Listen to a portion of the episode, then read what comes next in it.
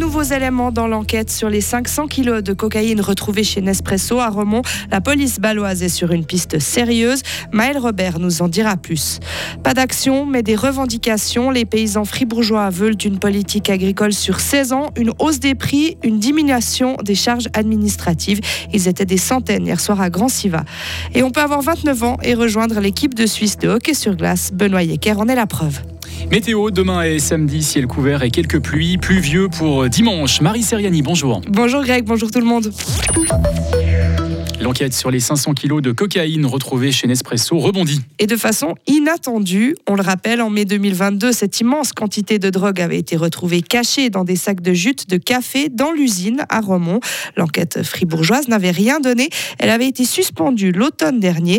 Mais on apprend aujourd'hui que la police baloise, elle, est sur une piste sérieuse, Maëlle Robert. Elle a identifié des, des suspects, la police baloise, des suspects qui auraient cherché à récupérer de la drogue. Sans succès, c'est ce que révèle le média d'investigation Gotham City, spécialisé dans les affaires judiciaires. Une information relayée par le 24 heures aujourd'hui. Au départ, c'est une société qui exploite l'un des terminaux à conteneurs de Frankendorf dans l'agglomération de Bâle qui commence à avoir des soupçons. Peu après l'arrivée d'une cargaison de café venant du Brésil, la société remarque la présence suspecte de deux hommes dans la zone. Elle alerte la police. L'un des hommes prend la fuite, l'autre assure qu'il a pris un raccourci. Euh, il voulait prendre un taxi. Le média Gotham City et le 24 heures explique aujourd'hui que incident a tout de suite interpellé les policiers balois, d'autant que six mois auparavant, 40 kilos de cocaïne pure avaient été retrouvés dans un conteneur de cette même zone. En analysant les images des vidéosurveillance, les enquêteurs se rendent compte que des personnes se sont retrouvées à plusieurs reprises dans cette zone-là. Certaines semblent faire le guet. Ils découvrent aussi qu'à peine arrivée, la cargaison qui devait arriver à Romont n'est restée que peu de temps dans ce centre logistique de Bâle. Les trafiquants l'auraient donc cherché et manqué. Merci Maëlle. Et toujours selon ces deux médias, les deux hommes ont été interpellés en Italie. L'un d'eux a été extradé. Les investigations se poursuivent pour tenter d'identifier les autres trafiquants qui pourraient faire partie du même réseau. Le monde agricole a besoin de dire les choses comme elles sont. Pour se faire entendre, plusieurs centaines de paysans fribourgeois se sont réunis hier soir à Grand Siva au programme discours, discussion et présentation d'une résolution comprenant sept revendications, avec par exemple une politique agricole sur 16 ans, une hausse des prix et une diminution des charges administratives. Ce texte sera remis à l'OFAG, l'Office fédéral de l'agriculture.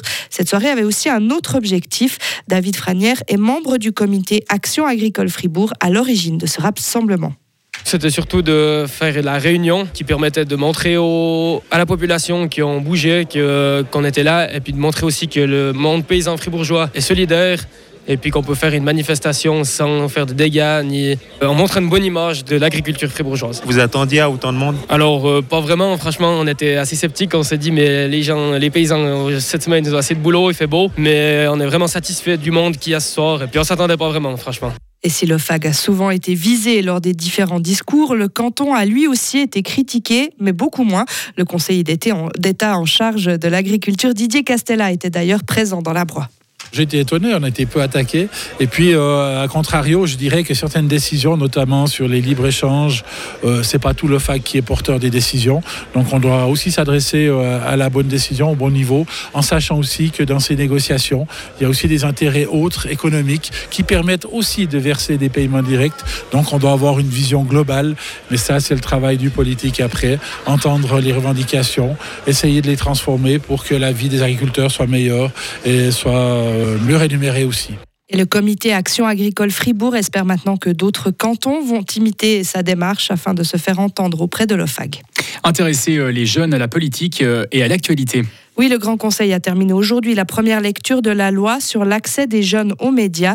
Les jeunes de 18 ans du canton de Fribourg euh, pourraient donc profiter d'un abonnement à la presse pour une durée d'une année en format numérique ou papier. Le but, favoriser l'accès à l'information et la formation de l'opinion.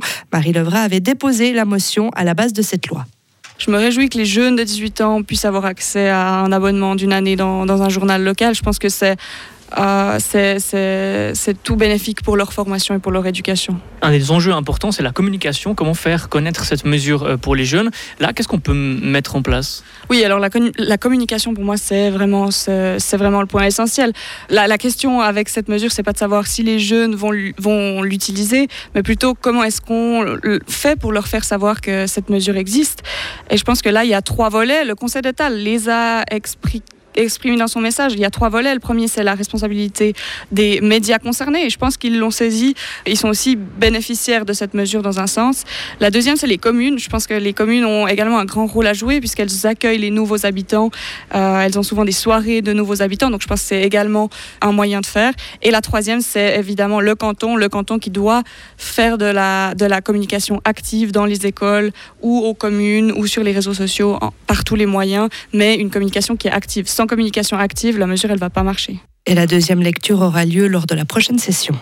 Fréquentation record pour la maison Caillé en 2023. La chocolaterie a accueilli un peu plus de 437 000 visiteurs. C'est 17% de plus qu'en 2022, soit en moyenne 1200 personnes de plus par jour. Un record qui s'explique notamment par le Chocolat Express, ce train mis en place l'année passée et qui permet aux voyageurs de relier Berne à Brofabrique. Ils ont réussi à convaincre des investisseurs de M6, les trois entrepreneurs romans, dont une fribourgeoise qui passait hier soir dans l'émission Qui veut être mon associé, ont réussi leur pari. Leur projet, Claude, une poubelle à compost qui ne coule pas et qui ne sent pas, a notamment séduit Tony Parker. Avec une autre entrepreneuse, l'ancien basketteur devenu homme d'affaires a accepté d'investir 200 000 euros dans leur start-up en échange de 30% de la marque. En sport, Benoît Yecker est un homme heureux. Le défenseur de Fribourg-Gotteron s'apprête à jouer son premier match avec la Suisse. Il avait déjà porté le maillot à Croix-Rouge, le maillot rouge à Croix-Blanche quand il était jeune, mais jamais avec l'élite. Cette semaine, il est en Suède avec la sélection de Patrick Fischer pour les Beijing Hockey Games. Au mois de décembre, il avait aussi joué la Coupe Spengler avec Ambri Piotta. Alors s'attendait-il à vivre toutes ces aventures? Écoutez la réponse de Benoît Yecker. Si on m'avait dit Schmengler ou équipe 6, je sais pas, est-ce que j'aurais pensé plus probable, mais euh, au début de saison, je me fixe des objectifs. Après, il y a des objectifs personnels, puis il y a des objectifs d'équipe, mais c'est clair, je pensais en tout cas pas penser à une autre équipe que Fribourg-Gotteron. Et puis là, c'est clair que j'ai porté les maillots d'Ambry, puis encore les maillots de l'équipe suisse. Donc, euh, ouais, c'est beau, mais j'y ai pas pensé vraiment au début de saison. Et la Suisse va donc disputer le dernier tournoi de préparation pour le championnat du monde 2024. La Nati disputa trois matchs amicaux en Suède. Elle commencera par la Finlande ce soir à 18h. Michaela Schifrin n'est pas encore remise. Elle manquera les épreuves de la Coupe du Monde de Soldeu ce week-end. Blessée au genou à Cortina, elle a déjà dû renoncer à trois courses. Son absence pourrait permettre à la Ragout Berami de se rapprocher au classement général. Pour l'instant, la Tessinoise accuse un retard de 95 points sur Michaela Schifrin. Retrouvez toute l'info sur frappe et frappe.ch. Radio FR. Quelle est la couleur du ciel? Développement de belles éclaircies en début d'après-midi. En soirée, nouvelle augmentation euh, nuageuse depuis euh, l'ouest, suivie de quelques précipitations, jusqu'à 14 degrés aujourd'hui. Demain vendredi, très nuageux avec des averses possibles. 7 le matin, 11 degrés au meilleur de la journée demain. La météo blanche, avec les remontées mécaniques des Alpes fribourgeoises et le garage Bernard Ponts à Villa Saint-Pierre et Suzuki, le numéro 1 des compacts 4x4. La Berre à la Roche pour euh, commencer, 25 cm de neige mouillée en haut du domaine euh, skiable, 3 remontées ouvertes et 5 km de piste en bon état. Yaoun, 10 cm de neige dure, 2 remontées fonctionnent. Et puis au lac Noir, 10 cm de neige mouillée avec 4 euh, remontées mécaniques ouvertes et 13 kg de piste de raquettes pour vous.